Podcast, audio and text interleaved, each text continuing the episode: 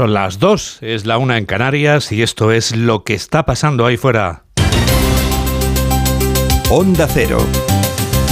Noticias fin de semana. Juan Diego Guerrero. Buenas tardes a todo el mundo. Algo huele a podrido en Can Barça. La mancha de la sospecha se extiende sobre varios presidentes del Fútbol Club Barcelona y esto perjudica inevitablemente a este negocio para empresarios que es también un espectáculo para los seguidores del balompié. El caso Negreira o Barcelona Gate desafía a cualquier previsión porque a diario aparecen nuevos detalles más comprometedores que los de la víspera. Hoy mismo leemos en el mundo que Negreira chantajeó al Barça por otro desvío sospechoso de 728.000 euros. Y el presidente de la liga, Javier Tebas, parece resistirse a pesar de que los indicios empiezan a acumularse. Todo lleva a que hay unos indicios, que no quiere decir, vuelvo a decir, indicios, no quiere decir que haya prueba ni que haya todavía un delito, pero indicios que se debería investigar en cualquier eh, ámbito, ¿no? Pero en, el ámbito deportivo no podemos porque está prescrito, pero esos indicios que hay en el ámbito penal no están prescritos porque los años son de prescripción del año penal son de más tiempo. Poco tiempo hay que esperar para ampliar detalles. Lo hacemos dentro de un cuarto de hora con Raúl Granado, porque ahora vamos a contarles lo último sobre el mano a mano entre Sánchez y Feijó en la campaña electoral de este 2023 que comenzaba en enero y que acabará en diciembre. Pedro Sánchez ha viajado a Zaragoza este sábado y en la capital aragonesa ha criticado al PP de Feijó por resistirse a reconocer el derecho de las mujeres a abortar y luego acabar aceptándolo. Pero Sánchez ha aprovechado también el acto socialista para anunciar dos medidas del gobierno en favor de la política de becas y de ayudas para estudiantes con discapacidad. Palacio de Congresos de Zaragoza, Luis Puyuelo. Buenas tardes. Sánchez ha destacado que los más de 2.500 millones de euros que van a destinar a becas es la cantidad más alta de la historia para que los jóvenes accedan a la educación. Además, ha puntualizado que ese dinero es para los que lo necesitan y no para los ricos, en diferencia y en referencia a la política de becas de la Comunidad de Madrid. Este ha sido su anuncio. El próximo martes, en el Consejo de Ministros, vamos a aprobar la mayor partida de la historia de la democracia en políticas de becas para nuestros jóvenes. 2.520 millones de euros que van a beneficiar a un millón de jóvenes de nuestro país y vamos a garantizar la igualdad de oportunidades. Además, ha avanzado que el Consejo de Ministros aprobará una ayuda universal de 200 millones de euros para los estudiantes discapacitados.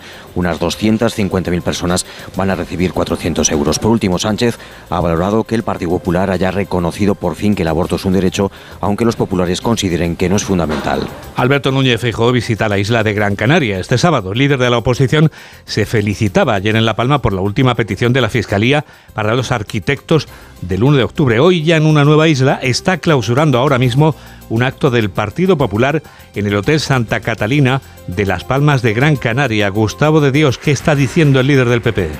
Pues con algo de retraso, Juan Diego, este acto de pre-campaña, segundo día de Fijó en Canarias, tras su visita, como has dicho, a La Palma ayer, con cambio de ubicación por la lluvia, Juan Diego, que ya es casualidad que te lleva aquí, y en Carnaval. Y en Carnaval parece ser que la máscara para Feijó la lleva Pedro Sánchez. Lo que dice el presidente del gobierno, asegura el líder popular, es todo mentira. Cree que España es un gran escenario. Y últimamente ya lo máximo es que se va a explicar que ha subido el salario a los jóvenes, entra en una casa anónima y nos enteramos de que de los dos un chico y una chica, uno de ellos es familiar de un alto cargo del Partido Socialista que trabaja en la Moncloa. Hombre, es algo muy sorprendente. Bueno, pues la sanidad no se defiende eh, cambiando cada año al ministro. Este ministerio ha dicho es un lanzamiento de candidatos a las alcaldías. Feijó ha estado un buen rato con esta cuestión acusando a Sánchez de solo atacar a las comunidades del Partido Popular. Y sigue la intervención hasta ahora de Feijó desde Las Palmas de Gran Canaria. Lo escuchamos. Y que pita el penalti cuando toca o la falta cuando toca si tuviesen un árbitro como Sabroso, evidentemente las encuestas irían bien. Es el sonido en directo de Alberto Núñez Feijóo desde Las Palmas de Gran Canaria. Entre los nuevos partidos hoy certificamos cómo Podemos sigue revolviéndose contra la política del mismo gobierno del que forma parte y comprobamos también cómo Ciudadanos sigue resistiéndose a dejar este mundo pese a que su agonía es manifiesta. Dicho sea, sin ánimo de hacer leña del árbol caído. El menguado Partido Naranja ha presentado este sábado a sus candidatos para las autonómicas del 28 de mayo. Laura Gil. No han podido con nosotros ni podrán con ese partido al que consideran incómodo. Es el mensaje enviado hoy por Patricia Wasp, la portavoz nacional de la formación y candidata por Baleares, a quienes dan por acabado el proyecto de Ciudadanos durante este acto en el que se ha presentado el lema de la campaña para el 28M con el título Por los tuyos, para un partido que consideran es la única alternativa de progreso en nuestro país. Nunca nos callarán. Nunca nos callarán a ninguno de nosotros. Somos un partido que exige, que cumple, que trabaja, que rinde cuentas. Un partido que hace todo lo que ellos no hacen. Porque no, claro que no, no somos como ellos. No lo somos. No somos incompetentes, no somos sectarios, no somos tristes y no somos conformistas.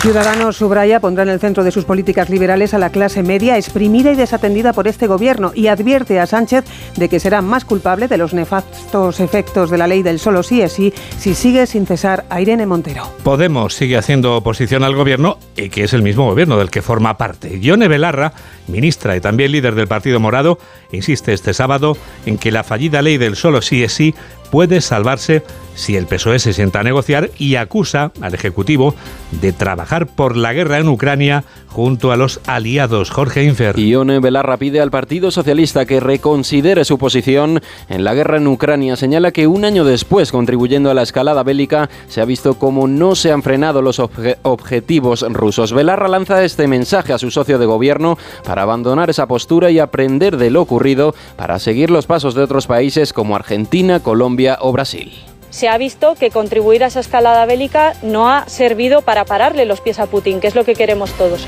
Pararle los pies a Putin se va a hacer abriendo una mesa de negociación trabajando por la negociación y por la paz, al menos con tantas ganas como algunos están trabajando por la guerra. Y en un contexto económico de inflación marcado por la subida de precios, la ministra de Derechos Sociales también insiste en esa necesidad de crear una bonificación del 14% para la cesta de la compra, al igual que hizo, ha dicho, el gobierno con el descuento de los carburantes al comienzo de la invasión rusa. La invasión rusa es precisamente la materia principal de debate en la conferencia de seguridad que sigue celebrándose en Múnich, la capital de Baviera, acoge este encuentro en el que ha tomado la palabra este sábado la vicepresidenta estadounidense Kamala Harris, informa la corresponsal de Onda Cero en Alemania, Paola Álvarez. Esperadísima intervención de Kamala Harris tras el discurso ayer de Zelensky pidiendo más ayuda y más celeridad.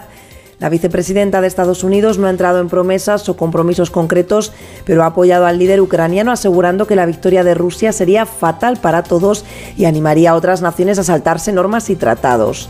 Harris ha acusado sin fisuras a Moscú de cometer crímenes contra la humanidad. Los Estados Unidos han determinado formalmente que Rusia ha cometido crímenes contra la humanidad. Harris no ha hecho alusiones directas a las acusaciones que había lanzado poco antes el máximo jefe de la diplomacia china, Wang Yi, que había tachado de histérica la reacción de Washington por derribar el globo chino. Sí ha acusado la vicepresidenta estadounidense a Pekín de haber profundizado su apoyo a Rusia desde que comenzó el conflicto con Ucrania.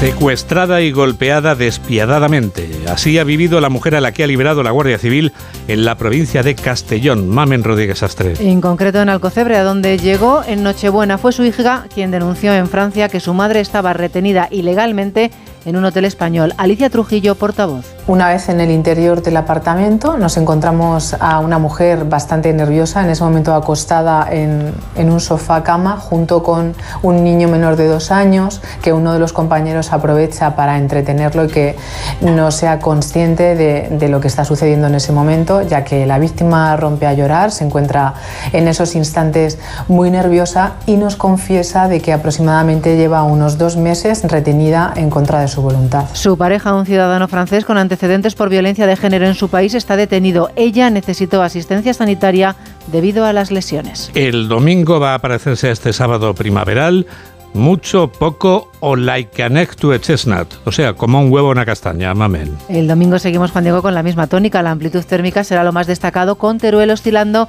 entre el grado de mínima y los 20 de máxima. Girona pasará de 3 a 22, Toledo de 4 a 22 o Ciudad Real de 4 a 21. Es posible que llueva de manera testimonial en el Cantábrico, en Galicia o en el oeste de Castilla y León y vamos a mirar con cariño a Canarias, a Cádiz, por eso de los carnavales. Veremos si finalmente precipita y lo que es peor, con barro en el este del archipiélago y en el sur peninsular. El temporal de Levante se debilita. Precisamente de los carnavales hablamos ahora mismo. Síguenos en Twitter en arroba noticias FDS. Porque este fin de semana luce el carnaval en todo su esplendor.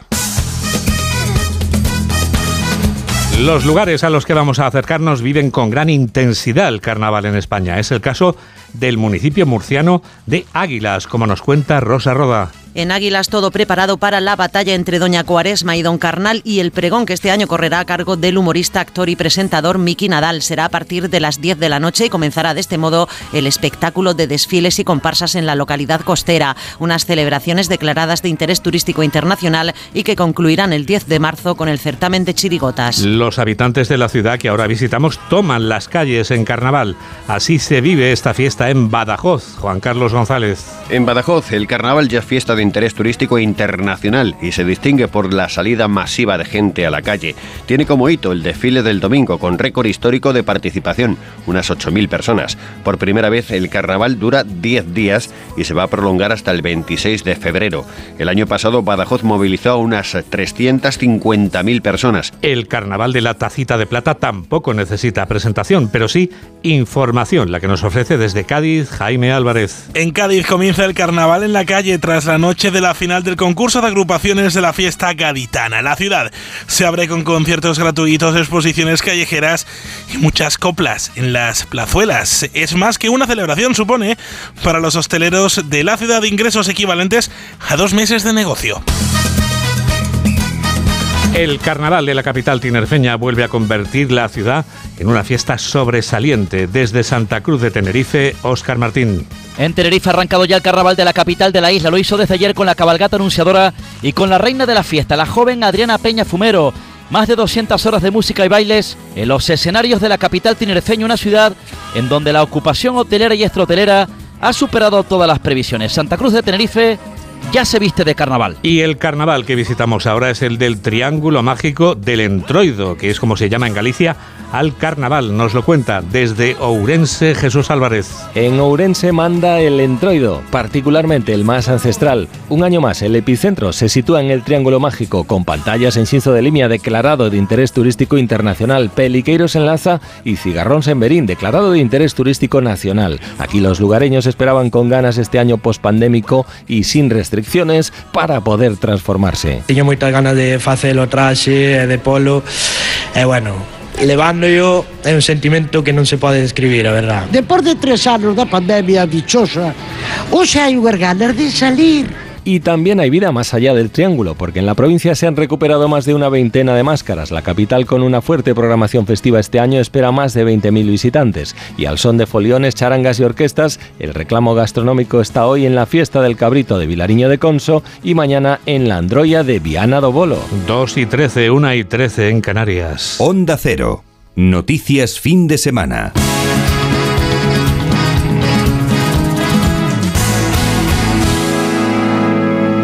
Llega el epílogo. El epílogo que firma Julián Cabrera. Hola Julián. Hola Juan Diego, muy buenas tardes. Bueno, pues ponemos epílogo a la que sin duda ha sido la semana grande de la ministra de Igualdad, Irene Montero. Grande al menos para ella, porque en su particular asalto a los cielos, Podemos continúa imponiendo sus normas estrella gracias al consentimiento, palabra muy de moda, por parte del PSOE. Montero sigue viendo como su ley del sí es sí sigue adelante sin visos de reforma.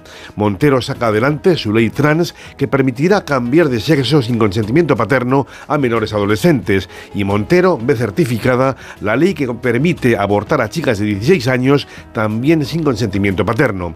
En todo ello, el gobierno de Sánchez, que es el mismo de Montero, consiente. Y mientras tanto, en el hiper y en el mercado, los precios siguen subiendo, dato del INE de esta misma semana. Cuestión de prioridades.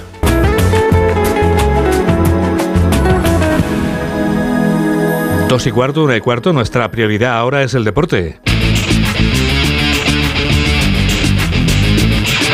Aquí están todas las noticias del deporte, porque aquí está Raúl Granado. ¿Qué tal, Raúl? ¿Qué tal, Juan Diego? Buenas tardes. Pues con el caso de Enríquez Negreira, como te puedes imaginar, como leitmotiv de la actualidad deportiva que sigue pasando por esos presuntos pagos que habría realizado el Fútbol Club Barcelona durante estos años en los que el vicepresidente del Comité Técnico de Árbitros actuaría como tal y a la vez también con esos informes verbales que habría recibido el Fútbol Club Barcelona durante todos estos años, la investigación que sigue su curso. Lo último es la declaración que escuchábamos en este programa a las 2 de la tarde del presidente de la Liga de Fútbol Profesional, Javier Tebas, diciendo que esto no es una conspiración desde Madrid y que la Liga de momento no se va a personar, eh, lo haría en cualquier caso como acusación particular. Esto es lo que tiene que ver con el Fútbol Club Barcelona, pero tenemos fútbol en directo, arrancado ya a las 2 de la tarde, lo hacía en Anoeta, el primero de los cuatro partidos que se van a disputar hoy entre Real Sociedad y Celta de Vigo. Hasta allí nos vamos. Hola Íñigo Taberna, ¿qué tal? Buenas tardes. Hola, ¿qué tal Raúl? Muy buenas tardes. Llegamos al minuto 13 de partido aquí en Anoeta y gana la Real 1-0. Desde el minuto 4 marcó Mikel Oyarzabal en un robo de balón en el centro del campo del conjunto blanca. El pase de Cubo Oyarzabal, que prácticamente sin ángulo, tras un buen disparo, bate a Iván Villar. Domina el Celta, pero la Real, con los robos de balón en el centro del campo, está haciendo mucho daño al conjunto celtiña. 13 de partido, como decimos, con un buen ambiente en Anoeta, 18 grados y 3 cuartos de entrada largo en el estadio. 1-0 gana la Real. Gol de Arzabal, minuto 4 de encuentro. Hasta allí volveremos al final de este espacio informativo para saber cómo dejamos el partido. Esa victoria momentánea 1-0 de la Real Sociedad frente al Celta de Vigo en una jornada que arrancaba ayer con la victoria contundente y clara 6-2 del Girona frente al Almería en Montilivi, que va a seguir hoy teniendo el plato fuerte de la jornada a las 9 de la noche en el Sadar, en el Osasuna Real Madrid, o lo que es lo mismo, Alberto Pereiro, la oportunidad del Club Blanco de empezar a recortar puntos al líder. Hola, ¿qué tal? Buenas tardes. ¿Qué tal, querido? ¿Cómo estás? Muy buenas. Pues sí, en una semana que empezaba con la victoria del Barça frente al Villarreal, ponía el Madrid a 11, antes del partido frente al Elche, aplazado por el Mundial de Clubes. Pues el Madrid parecía que tenía la liga completamente imposible y fíjate, aunque sea solo por imagen, sabiendo que tienes eh, un partido más, aunque ganes el partido en Pamplona, te pondrías a 5 para meter presión a un Barça que tiene bajas bastante significativas. También las tiene el Madrid, porque le falta Tony Gross y le falta Karim Benzema, le falta Ferland Mendy, ya lo sabemos, pero recupera eh, uno de sus futbolistas más importantes como Estivo Courtois, se le ha caído Chouameni a última hora, eso de las 11 menos cuarto de la mañana, se comunicaba la baja del centrocampista francés eh, por una gripe, ha entrado en la convocatoria Mario Martín, lo mismo que el chavalito del Castilla, Alvarito el Toro Rodríguez, el delantero de 20 años uruguayo, que entra por la baja de última hora de Mariano. Ahora dentro de detalles del 11, pero eh, por lo que tú comentabas y comentamos ahora, el hecho de poder estar más cerca, empezar a 11 y terminar el eh, sábado a las 11 de la noche, puede ser a 5 puntos. Y el Madrid pelear todos los días, el único secreto es tomarse todos los partidos como una final. Mira.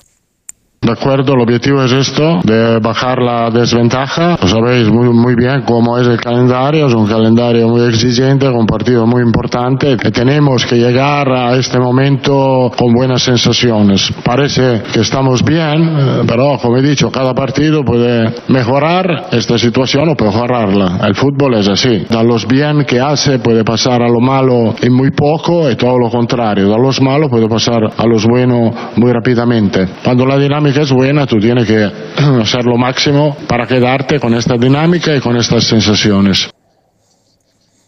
Bueno, pues el Madrid ha llegado hace más o menos una hora a Pamplona, salía de la capital de España a las 11 y 4 de la mañana. En cuanto a detalles de lo que puede ser el 11 de hoy, vuelve Courtois a la portería con la duda de si puede descansar Dani Carvajal para que sea Nacho el lateral izquierdo, pareja centrales para Eder Militao, segundo partido consecutivo después de la lesión con Antonio Rudiger, que volvería al 11 titular, y la banda izquierda va David Álava, que también va a ser lateral izquierdo en Anfield el próximo, miércoles, el próximo martes, evidentemente ese partido que tiene al madridista, al cuerpo técnico y a la plantilla eh, de reojo mirando a lo que va a ser el regreso de la Liga de Campeones. Por delante iba a ser titular Chouameni, va a ser Camavinga junto con Luca Modric y en principio Dani Ceballos y arriba Fede Valverde con Vinicius y Rodrigo, de los que ayer dijo su técnico que sería un loco si no los pone juntos, Raúl. Gracias, Alberto. Enfrente estará Osasuna de Yagoba Rasate. ¿Con qué última hora? Hitor Plaza, buenas tardes.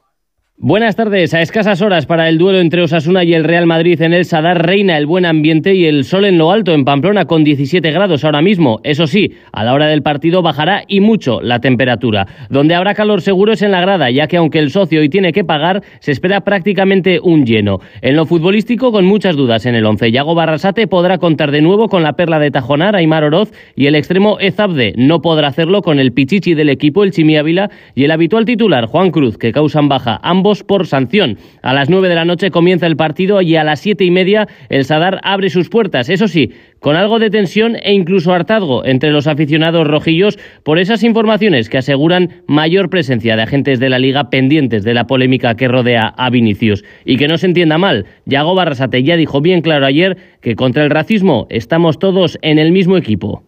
Gracias, Aitor. Antes a las 4 y cuarto, Betis Valladolid hizo lo que es lo mismo, el quinto contra el décimo tercero. Última hora, José Manuel Jiménez, buenas tardes. ¿Qué tal? Buenas tardes, Raúl. Pues el Betis en busca de una victoria que se le resiste en el Estadio Benito Villamarín en Liga desde el 16 de octubre. Vuelven Fekir, Luis Felipe y William Carballo. Por el contrario, son bajas Borja Iglesias y Rodri, además de Juan Cruz y de Pola Cuocu para este partido. El Valladolid llega en buena dinámica, impulsado por los refuerzos eh, invernales. Podría repetir 11 Pacheta sin ausencias eh, de consideración, aparte de las de larga duración eh, de Kennedy y de Anuar. Por cierto, Hoy en Heliópolis eh, se espera batir un récord mundial, el de mayor asistencia a un partido de personas eh, con diversidad funcional.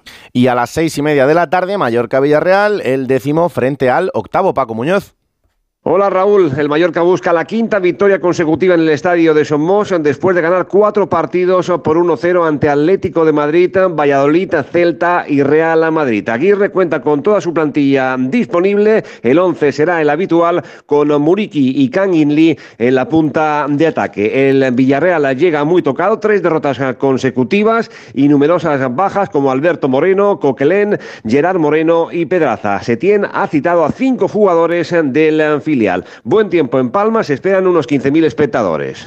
Esto es lo de hoy. Mañana tiene que jugar el líder, el Fútbol Club Barcelona, frente al Cádiz en el Camp Nou, con todos esos ecos de la información de Enrique Negreira. Pero en lo deportivo, ¿cómo está el conjunto azulgrana? Alfredo Martínez, buenas tardes. Buenas tardes, Raúl. El técnico del Barcelona ha tenido que mantener al equipo al margen de toda la polémica arbitral que se ha vivido en las últimas horas por el llamado caso Enrique Negreira. Y evidentemente ha querido dejar al margen a la plantilla de lo que le rodea. Así de rotundo se ha mostrado cuando le preguntaba cómo conseguía aislar al equipo de todo el entorno. Pues mira, hoy hemos hablado del Cádiz, hemos hecho un vídeo del Cádiz, hemos hecho algo también a balón parado del Cádiz y todo del Cádiz. Así que, pues así, un aislamiento gaditano hemos hecho sobre el futuro de la liga y tal y como está la diferencia en el campeonato de más de ocho puntos, también ha tenido una respuesta cuando menos graciosa. Has dicho en alguna ocasión que la liga es el principal objetivo, ¿no? ¿Te dejaría muy fastidiado si se te escapa esta liga? Sí, ¿cuál es el titular? Estoy fastidiado, ¿no? Venga, apúntalo, apúntalo, claro. La tenemos que ganar, es que al final no quedan muchísimas jornadas y hay que, hay que ganárselo, hay que ganárselo. Depende, depende de nosotros, ahora mismo depende mucho de nosotros, entonces hay que ir a por ella. Y otro de los debates es que con las bajas no va a poder contar con Pedri, con Gaby, por ejemplo, frente al Manchester United, sí podría cambiar el sistema de juego, si sería un 4-4-2, un 4-3-3. Y ha destacado claramente que él siempre trabaja con un 4-3-3. Que muchas veces he escuchado que somos un equipo defensivo, o sea, me parece increíble. Somos el equipo más ofensivo que hay ahora mismo en Europa, seguramente junto con el City, de, que más vamos al ataque, más riesgos tomamos, queremos recuperar el balón en campo contrario, queremos tener la posesión y muchas veces atacamos 4-3-3 y otras veces 3-4-3 y en defensa lo mismo, pero en mi vida he trabajado el 4-4-2, ni en defensa ni en ataque. Hay lista de convocados ya en el equipo azulgrana para el choque de mañana a las 9 de la noche, en el que ya conocerá el resultado del Real Madrid, en el que hay 20 jugadores. La gran novedad es la vuelta de Sergio Busquets. Por cierto, ha dicho que Dembélé va con tranquilidad y que sus sensaciones dependerán para cuando pueda volver al equipo. En todo caso, ha convocado al canterano o al jugador del filial Pablo Torre, que podría tener ciertas opciones de jugar. Araujo es baja por tarjetas y se une a la del lesionado Pedri. Esto en cuanto al Fútbol Club Barcelona. Antes a las seis y media también de mañana jugará el Atlético de Madrid, que es el cuarto clasificado frente al Atlético Club de Bilbao en el Metropolitano. Alejandro Mori, buenas tardes. Hola Raúl, ¿qué tal? Buenas tardes. Sí, con dos bajas, la sabida ya de Savic por sanción y la que se ha producido en el día de hoy de Lemar, que no ha entrenado por lesión, con unas molestias en la rodilla o por un traumatismo. Hoy no ha probado equipo Simeone, pero lleva toda la semana haciéndolo con un once en el que habría tres cambios con respecto a Vigo. El obligado de Jiménez por Savic, en el medio estaría Carrasco por Barrios y ojo, Correa sería titular arriba junto a Grisman, dejando en la suplencia a Álvaro Morata. Es decir, un equipo formado por Oblak en portería, Molina, Jiménez, Hermoso y Renildo en defensa, Coque de Paul, Llorente y Carrasco en el centro del campo y arriba Grisman y Correa. Mucho cuidado Nahuel Molina y Reinildo, los dos laterales eh, titulares que están apercibidos. Si ven mañana cartulina amarilla, se perderían el derby frente al Real Madrid. Y en rueda de prensa, Simeone ha dicho que todo lo que no sea estar juntos perdemos todos por ese ambiente que se está viendo últimamente en el metropolitano de guerra civilista, de, de separación y evidentemente hay que estar unidos, pero lógicamente Raúl hay que escucharle por el tema de la semana. Se le ha preguntado por ese asunto, esa afer Barcelona-Negreira y esto es lo que decía el técnico argentino. Es difícil opinar porque obviamente no, no sabemos, simplemente leemos lo que, lo que pronuncian ciertas personas. Eh, o lo que sale en los periódicos o en la radio, etcétera, etcétera. Lo, lo más sano y lo más lindo de este juego es que, que haya un- una tranquilidad para todos. Y evidentemente hay gente que trabaja para eso y obviamente nosotros a lo nuestro y la gente que tiene que resolver este tipo de situaciones ser lo más claro, claro posible para, para que todos estemos tranquilos, que es lo que nos- importa. Ha dicho además que el Barcelona es el mejor equipo de la liga, Raúl, basado en su juego defensivo, con eh, dos futbolistas importantes como Christensen y Araujo. Mañana, eh, 125 aniversario del Athletic Club de Bilbao, y eh, como venimos informando, el Atlético Madrid va a dejar que juegue con su primera equipación, la roja y blanca. eh, es un detalle de respeto hacia el rival de mañana, el Athletic Club, como tú decías, seis y media, con arbitraje de Martínez Munuera. Gracias, Jan. Un abrazo. Otro. Paramos un momento en el fútbol para ir al baloncesto porque tenemos cita importante este fin de semana con la Copa del Rey en Badalona a las seis y media de la tarde, primera semifinal, Real Madrid-Unicaja. Hola David Camps, ¿qué tal? Buenas tardes. ¿Qué tal, Raúl? Muy buenas tardes y sorprendente esa primera semifinal. A punto estuvo el Real Madrid de perder ante el Valencia y llega avisado después de la exhibición de resistencia del conjunto cajista para eli- eliminar en la prórroga al Barcelona. Tal y como adelantamos el jueves, el menorquín Sergio Llull es baja, sufre un esguince en el ligamento lateral interno de la rodilla izquierda.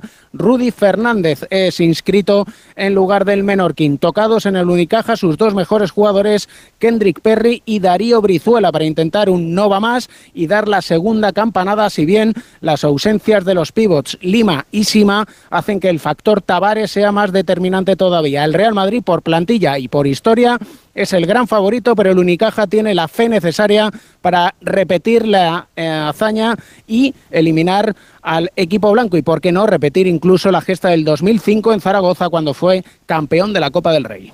Esta es la primera semifinal, la segunda a partir de las nueve y media de la noche, Tenerife-Juventud, Albert Arranz.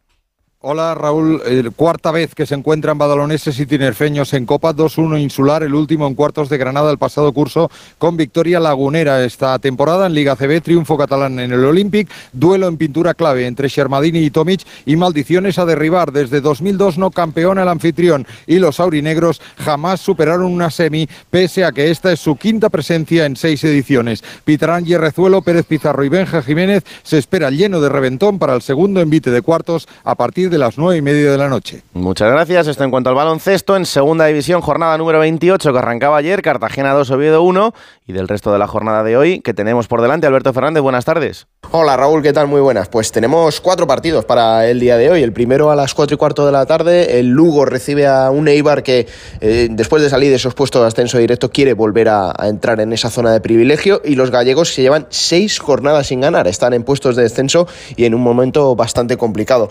Doble turno a las seis y media. El Leganés recibe en Butarque al líder, a la Unión Deportiva Las Palmas, y quiere mantener esa condición, el conjunto canario, y el Leganés intentar no separarse ya mucho más de los puestos de playoff después de los últimos malos resultados. A la misma hora en el Toralín, la Ponferradina recibe al Levante, que es segundo clasificado, tan solo dos puntos del líder de Las Palmas, o sea que hoy podría haber cambio en la cabeza de la clasificación. Para las 9 de la noche va a cerrar la jornada sabatina en el Heliodoro, 8 hora canaria, el Tenerife Mirandés, los dos en zona media de tabla, solo un puntito separa a estos dos equipos. Que tenemos en el fútbol internacional, director de Onda Fútbol, Miguel Venegas, buenas tardes. Buenas tardes, está perdiendo el Arsenal al descanso contra el Aston Villa 2 a 1. Su perseguidor o su competidor en la Premier, el, el Manchester City, va a jugar contra el Nottingham Forest a las 4, mientras el rival del Madrid en Champions, el Liverpool, va a jugar a las 6 y media contra el Newcastle. Además, ayer ganó el Napoli, su perseguidor, el Inter, va a jugar contra el Udinese y en la Bundesliga, Bayern va a jugar en Mönchengladbach y el Leipzig En Wolfsburgo. En tenis, Carlos Alcaraz le ganaba anoche al serbio Lajovic en Buenos Aires. Hoy juega las semifinales contra el español Zapata. Bueno, yo tengo claro cómo salir a la pista, que es disfrutar. Yo disfruto jugando al tenis y, gracias al sonreír, al pasármelo bien, es donde saco mi mejor juego y eso es lo que intento hacer desde el primer punto hasta, hasta el último. Y bueno, y al final es lo que trabajo también fuera, fuera de pista, en los entrenamientos, cuando hay un momento duro, intentar sobreponerme y, y hacer alguna cosa junto con mi equipo, junto con, con cualquier persona para sonreír. Y cuando sonrío es cuando se me quitan los problemas, se quitan la- las presiones y eso es lo, impo- y eso es lo importante. Como dejamos el partido en Anoeta, Real Sociedad Celta de Vigo, Íñigo. Llegamos al 27 de encuentro, sigue ganando la Real, busca el empate, el Celta de momento, Real Sociedad 1, Godoy Arzabal, Celta 0. Tres y media, Radio Estadio en Onda Cero.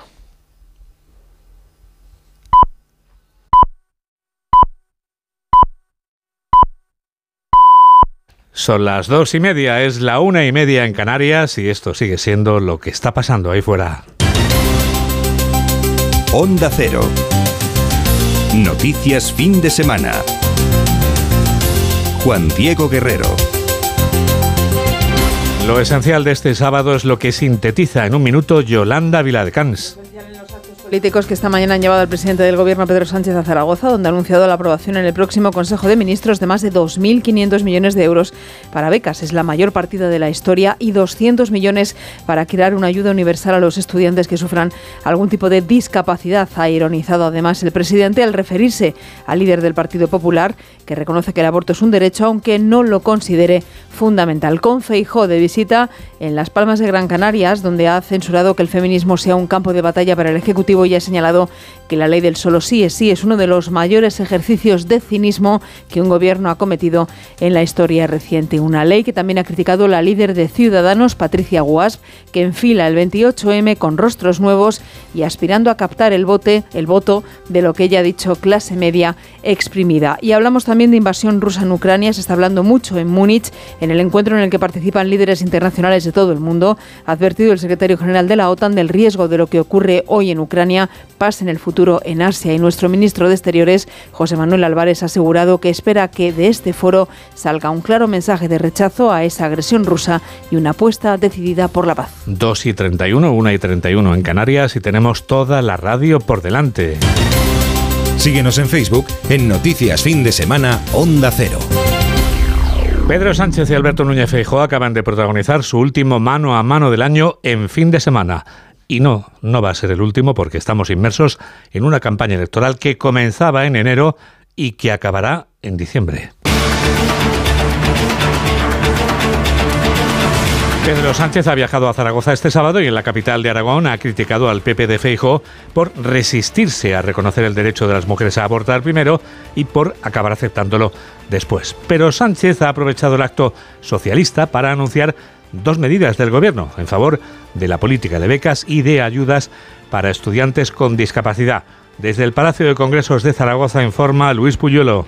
Sánchez ha anunciado esta millonaria cantidad en becas para garantizar la igualdad de los jóvenes estudiantes vivan donde vivan y para que no haya privilegios de unos sobre otros. Estos 2.520 millones de euros, que es la mayor partida nunca vista en la historia de nuestra democracia en favor de la igualdad entre nuestros estudiantes vivan donde viva, la igualdad de oportunidades, representa un 18% más de presupuesto en becas del año pasado y respecto a cuando gobernaba el Partido Popular, estamos hablando de mil millones de euros más. Además, ha avanzado que el Consejo de Ministros aprobará una ayuda universal de 200 millones de euros para los estudiantes discapacitados. Unos 250.000 recibirán 400 euros. Sánchez también se ha referido a la ley del aborto. Valora que el PP haya cambiado de opinión, aunque con condiciones. Que ya por fin la derecha reconoce que el aborto es un derecho. Es verdad que apostillan que no es un derecho fundamental. Pero bueno, bienvenidos sean al siglo XXI, aunque sean con 23 años de retraso. Sobre otra de las noticias de la semana, la subida del salario mínimo interprofesional ha recordado que con el PP subió 94 euros y con los socialistas 344 euros. Alberto Núñez Feijóo visita la isla de Gran Canaria este sábado. El líder de la oposición ha viajado a esta isla y allí ha clausurado un acto del Partido Popular en el Hotel Santa Catalina de Las Palmas de Gran Canaria. Feijóo ha entrado de lleno en el debate de la fallida ley del solo sí es sí y ha denunciado que el gobierno haya convertido el feminismo en un campo de batalla. Gustavo de Dios. Pues un poco de todo, pero centrándose en el presidente efectivamente del gobierno de España, Pedro Sánchez, al que acusó de creer que España es un escenario de una película en donde él es el protagonista y todo lo que hace desde jugar a la petanca o visitar a jóvenes en sus casas tiene al otro lado a alguien del partido. En lo demás, la sanidad en las listas de espera, que parece, dice Feijó, que solo existen en las comunidades del Partido Popular, esto sería de otra forma si el Ministerio dice no fuera una mera plataforma para candidatos socialistas a las alcaldías de cara a mayo eh, y máscaras fuera. Debe ser porque es carnaval y a lo que te referías. Vuelve a confirmar que reformará la ley del sí es solo sí, que es para el líder popular literalmente una chapuza.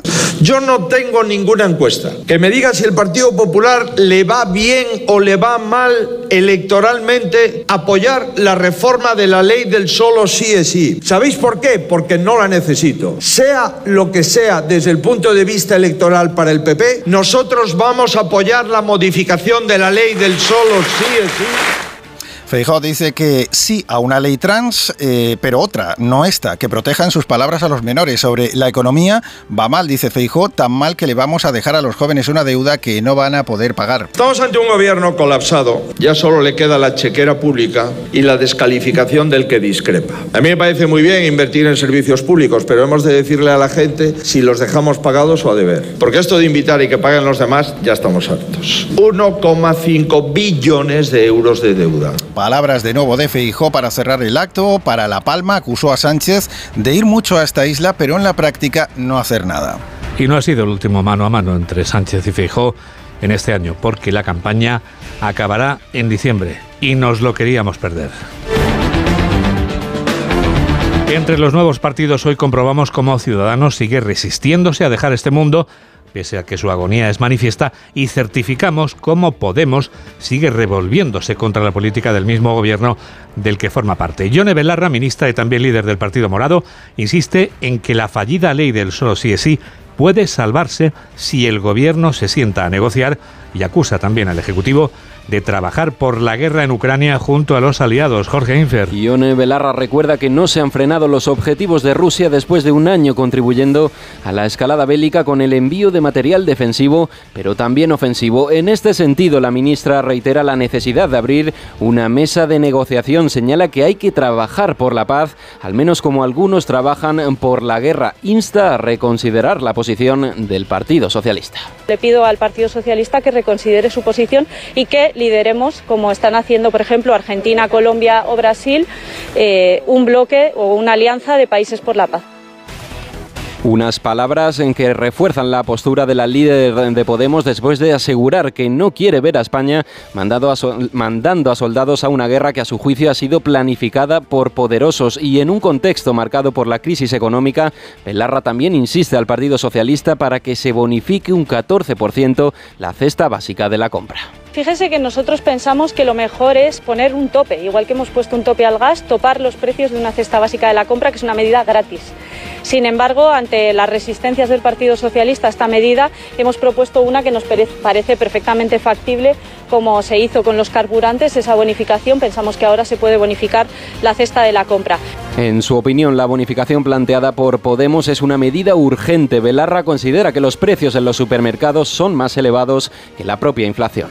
Ciudadanos continúa resistiéndose a la extinción, pese a que su agonía es evidente, dicho sea sin ánimo de hacer leña del árbol caído. El Partido Naranja ha presentado este sábado sus candidatos para las autonómicas del 28 de mayo, en forma Laura Gil. No han podido ni podrán con este partido al que consideran incómodo. Mensaje de Patricia Wasp, la portavoz nacional, en este acto celebrado en Madrid, donde ha presentado el lema de campaña por los tuyos, con una formación, insiste, más unida que nunca y con el mejor once titular. Por otro lado, ha advertido a Pedro Sánchez de que será aún más culpable de los efectos negativos de la ley del solo sí es sí si no cesa a Irene Montero. ¿Por qué Pedro Sánchez no cesa de manera inmediata Irene Montero por culpar a los jueces? Yo me pregunto, ¿por qué Sánchez no cesa a la señora Irene Montero por acusar a los jueces de la reducción masiva de penas a los agresores sexuales? Si no lo hace, Pedro Sánchez será todavía más cómplice y más culpable de los dramáticos efectos y consecuencias de la ley del solo sí es sí.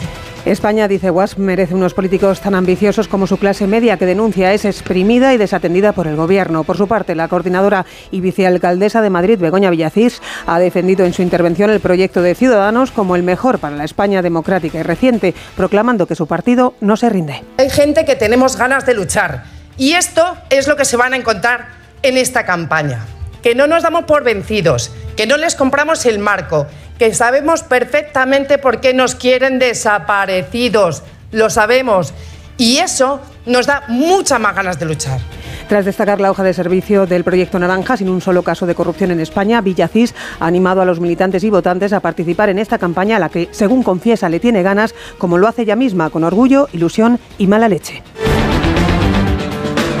En Cataluña, los independentistas de Esquerra denuncian un golpe de Estado judicial después de que la Fiscalía haya pedido penas de hasta siete años de cárcel e inhabilitación para los arquitectos del referéndum ilegal del 1 de octubre. Así se ha expresado Uriel Junqueras, líder del partido, en un acto celebrado en Barcelona, desde donde nos informa Lola Surribas. El líder de Esquerra Republicana, Uriel Junqueras, ha reivindicado las siglas de su partido como los rojos de verdad, dice, y ha asegurado que el cinturón rojo no pertenece al PSC. Recordemos que ayer la Fiscalía solicitó peticiones de cárcel para el dirigente Josep María Jouvé y seis meses y medio para Luis Salvador, así como también la inhabilitación de Natalia Garriga, todos ellos por su responsabilidad en los preparativos del referéndum ilegal.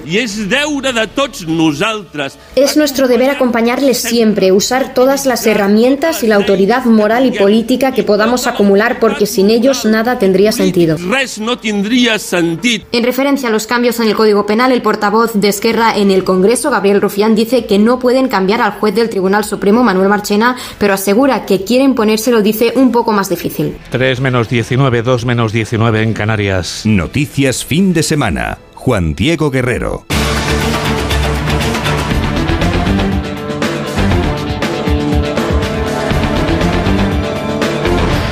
La tragedia del Villa de Pitanxo está siendo recordada este sábado en Galicia en general y en la provincia de Pontevedra en particular.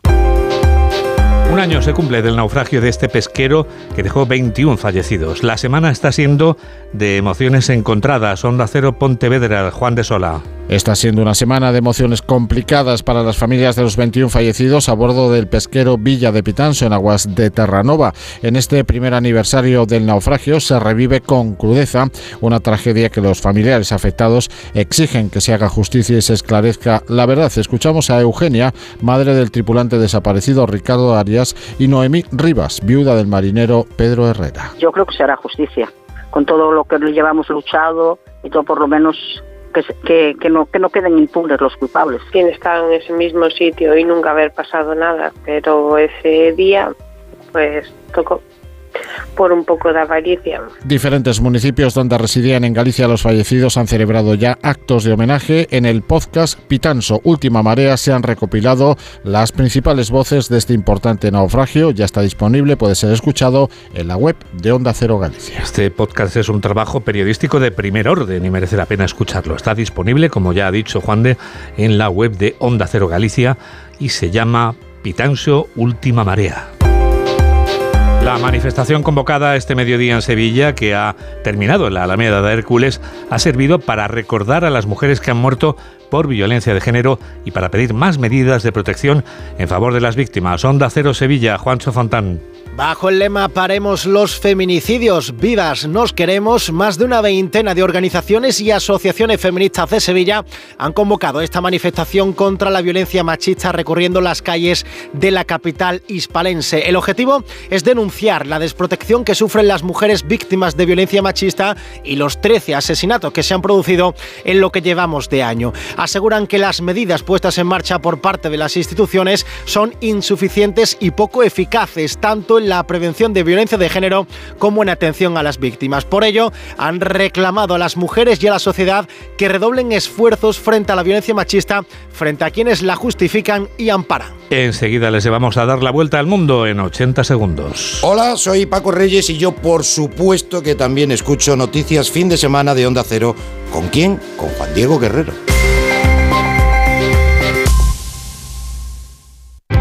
¿Sabes una cosa? Cuenta, cuenta. Cuenta 10. ¿Qué?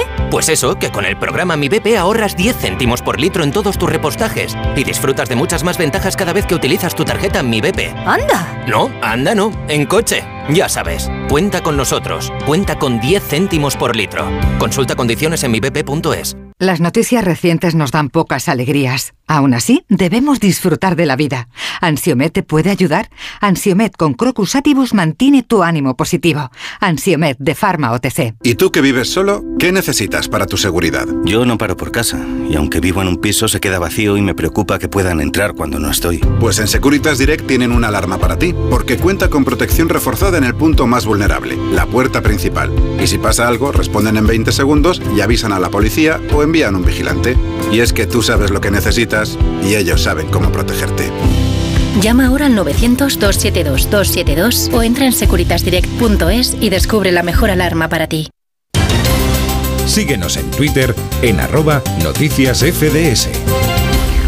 Son menos cuarto, es el momento del Foreign Affairs. ¿Dónde empezamos, José Manuel? En Múnich, donde la Unión Europea, la OTAN y Estados Unidos continúan analizando la situación de la guerra en Ucrania. Este sábado ha sido el turno de, entre otros, la presidenta de la Comisión Europea, Ursula von der Leyen, el secretario de Estado norteamericano, Anthony Blinken, o el ministro español de Exteriores, José Manuel Álvarez. De entrada, el ministro de Defensa del Reino Unido, Ben Wallace, ha enfriado la llamada a la urgencia realizada ayer por el ucraniano Zelensky. Wallace ha señalado en la prensa germana que el suministro de aviones de combate a Ucrania es una opción que se plantea a medio plazo y que no será una realidad en los próximos seis meses. Von der Leyen, por su parte, ha explicado que el objetivo de la Unión es el de unir fuerzas con la industria de defensa para acelerar, aumentar y reponer municiones y existencias militares. Los primeros ministros de Alemania y Reino Unido, Olaf Scholz y Rishi Sunak, se han reunido esta mañana y han coincidido en la necesidad de asegurar tanto la paz a corto plazo como fortalecer las defensas de Ucrania en el futuro. Y la vicepresidenta de Estados Unidos, Kamala Harris, ha alertado sobre los peligros de un mundo sin reglas de juego y ha denunciado también crímenes de guerra perpetrados por Rusia en Ucrania. Siguiendo los trabajos de esta Comisión de Seguridad de Múnich, se encuentra la corresponsal de Onda Cero en Alemania, Paola Álvarez. Renovar el compromiso con Ucrania y con las leyes internacionales ha sido el mensaje central que ha llevado la vicepresidenta estadounidense a la tribuna de Múnich. Kamala Harris asegura que para Estados Unidos no hay duda de que Rusia cometió crímenes contra la humanidad y promete consecuencias.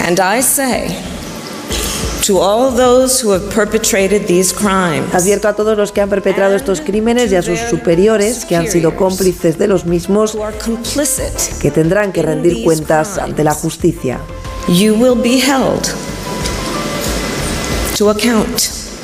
En el mismo sentido, Harris se ha sumado a la afirmación hecha ayer por Volodymyr Zelensky de que la victoria de Rusia perjudica a todos para la vicepresidenta de Estados Unidos sentaría un precedente para que otros crean que pueden violar la soberanía territorial de otras naciones. Sobre el terreno, Occidente y Kiev temen que Rusia incremente el uso de su aviación en la guerra de Ucrania tras detectar una concentración de aeronaves en la frontera ruso-ucraniana en un aparente cambio de táctica. Además, Estados Unidos estima que más de 30.000 mercenarios del grupo Wagner, apoyado por Rusia, han muerto desde el inicio de la guerra en Ucrania. El portavoz del Consejo de Seguridad Nacional norteamericano, Sean Kirby, ha explicado que el 80% de los integrantes de ese grupo paramilitar son expresidiarios sin ninguna preparación de combate.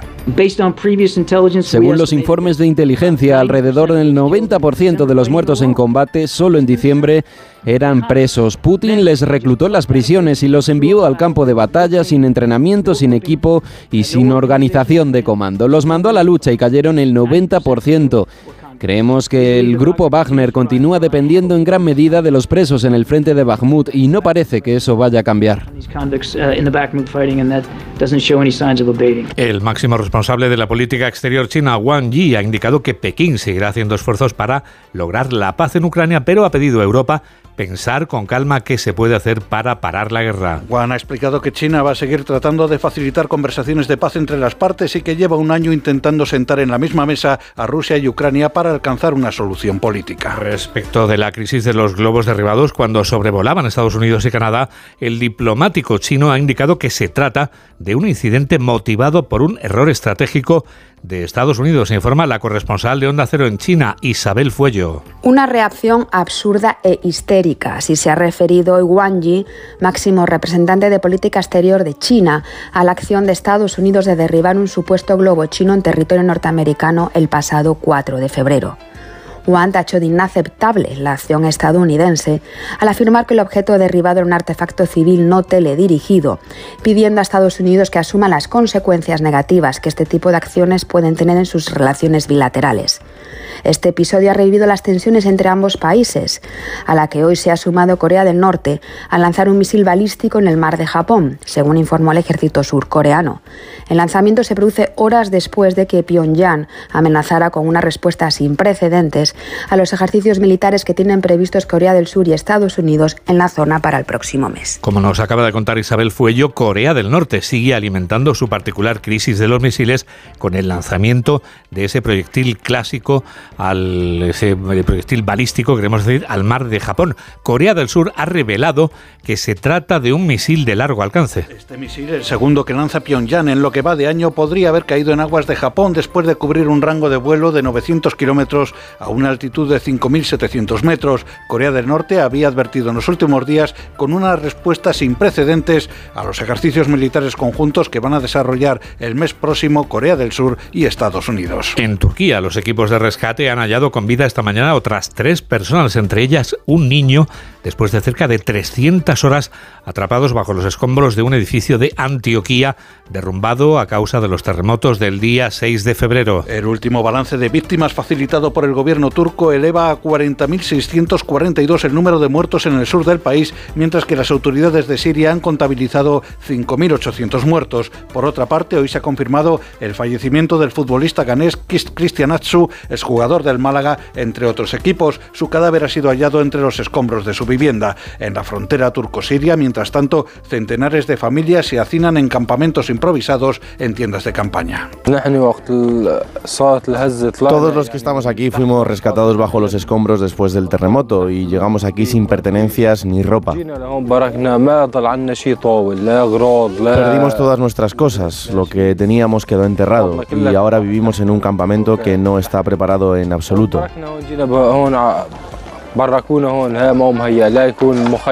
Dormimos sobre la tierra a 5 grados bajo cero y necesitamos de todo, sobre todo tanques de agua.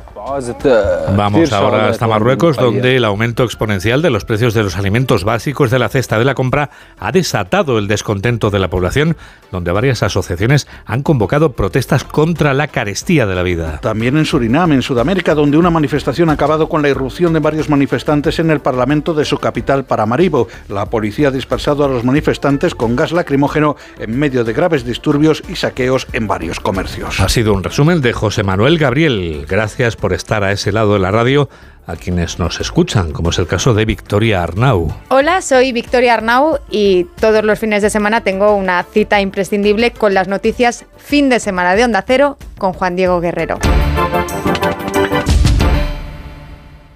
¿En qué capítulo de tu vida estás ahora? ¿Quieres hacer una reforma o cambiar de coche? ¿Tus hijos ya necesitan un ordenador para cada uno? ¿O quizás alguno ya empieza la universidad? ¿Habéis encontrado el amor y buscáis un nidito? En Cofidis sabemos que dentro de una vida hay muchas vidas y por eso llevamos 30 años ayudándote a vivirlas todas. Cofidis, cuenta con nosotros. ¿Qué le parece cuando le llaman a usted maca loca? ¿Usted va a volver a la política? Pero usted no se fue porque tenía una enfermedad. ¿Qué limitaciones tiene, Santiago Pascal? ¿Usted lo ha visto eso? ¿Ha descubierto usted ahora que hay nazis en Vox? ¿Qué significa no fueron sutiles? ¿De quién está hablando? ¿Nombre y apellido de alguien? ¿Usted va a volver a la política? ¿Quiere que le pregunte por ETA? Lo de Évole. Entrevista a Macarena Olona. Programa doble mañana a las 9 y 25 de la noche en La Sexta. Síguenos en Facebook en Noticias Fin de Semana Onda Cero. La penúltima noticia es el desfile de carnaval de la capital de España, un pasacalle dirigido por la compañía Illana. Este desfile, que arrancaba en Madrid-Río este mediodía, da paso a las muchas actividades en el carnaval de Madrid. Pachi Linaza. Tras el pregón y el pasacalle por Madrid Río, recuperado dos años después por la pandemia, la capital inicia estas fiestas de carnaval con conciertos gratuitos en Matadero, Barry Brava y DJs. Ya mañana será el turno del programa más tradicional. Manteo de peleles con música en vivo, podrá participar el público, animación con danzas, encuentro de murgas y chirigotas también en este mismo espacio, donde con sátira se analizará toda la actualidad política. Fuera de carnaval, pero dentro de la programación de 21 distritos, actuará esta noche Blanca Paloma en El Pozo. Y ya el miércoles, Entierro de la Sardina, tradición que cumple 250 años en Madrid y recorrido de la alegre cofradía por el Madrid de los Austrias hasta la Plaza Mayor.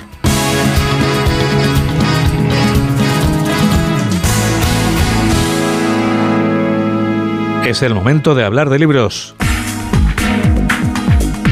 Hablamos de libros con Paco Paniagua. Recientemente ha visitado nuestro país la autora argentina María Florencia Freijo, autora del libro Decididas. En él habla de cómo las mujeres se las han apartado siempre del poder y desgrana tres grandes ejes todavía profundamente marcados por la injusticia, el amor, el sexo y el dinero. El mal concepto de mujer empoderada que es algo que ahora está como muy en boga, ¿no? Hay que empoderar a las mujeres, hay que darles poder a las mujeres. Y esto es un mito por dos cosas. Por cómo se distribuye el poder y porque la forma en la que se distribuye el poder tiene que ver con una estructura social que todavía no está conformada para que las mujeres realmente puedan llegar a ser mujeres con poder. Decididas de María Florencia Freijo, editorial Temas de hoy. El periodista José María Camarero ha escrito Crisisfobia, un libro en el que disecciona el momento convulso que vivimos, se adentra en las incógnitas de la economía y sobre todo ofrece respuestas a las cuestiones que nos afectan diariamente, las dudas sobre la factura de la luz y del gas, el presupuesto familiar, los impuestos o el futuro de las pensiones. Y lo que se intenta con el libro es que se trate de perder ese miedo a la crisis, a la incertidumbre y a lo que puede ocurrir con nuestra economías domésticas por parte de la mayor parte de la población. Son numerosas las dudas que se plantean, muchas las opiniones que se dan y que se propagan, sobre todo también en las redes sociales, y de lo que se trata sobre todo es de aclarar cuál es la mejor respuesta a esas dudas económicas. Crisisfobia de José María Camarero, editorial HarperCollins. Y Destino tiene en librerías el libro Incompletos del profesor de filosofía José Carlos Ruiz. Es un libro, dice el autor, de filosofía para un pensamiento elegante. El pensamiento elegante como fármaco para los síntomas de la hipermodernidad. La gente cada vez tiene más conciencia de una buena alimentación, de salir a ejercitarse frecuentemente. Y hemos conseguido que la población tome conciencia de que hay que cuidar la salud física. Bueno, pues vamos al siguiente paso, vamos a hacer una higiene mental preventiva, es decir, vamos a hacer que el sujeto aprenda a pensar, porque pensar implica la combinación de razón más emoción. Incompletos de José Carlos Ruiz, editorial Destino. Mamel Rodríguez Astre es quien produce y George Zamorain, o sea, Jorge Zamorano, es quien realiza este programa de noticias aquí en Onda Cero, en la radio. Noticias fin de semana. Juan Diego Guerrero. Como pasa el tiempo, nos despedimos ya con otro de los mejores exponentes de la música country estadounidense. Marin Morris es una cantante y compositora nacida y criada en Arlington, una ciudad del estado de Texas. Y dando vueltas alrededor de la ciudad, Circles Around the Town, es como confiesa haber estado conduciendo después de un terrible desengaño amoroso. Con la confianza de que si ahora estás conduciendo lleves sintonizada a Onda Cero, te damos las gracias por estar a ese lado de la radio.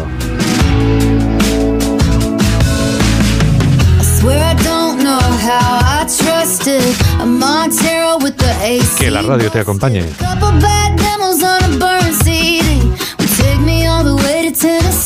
Adiós. First month's, last month's, two deposits. Hadn't heard the sound of a door slam yet. Thank God I was an optimist. I drove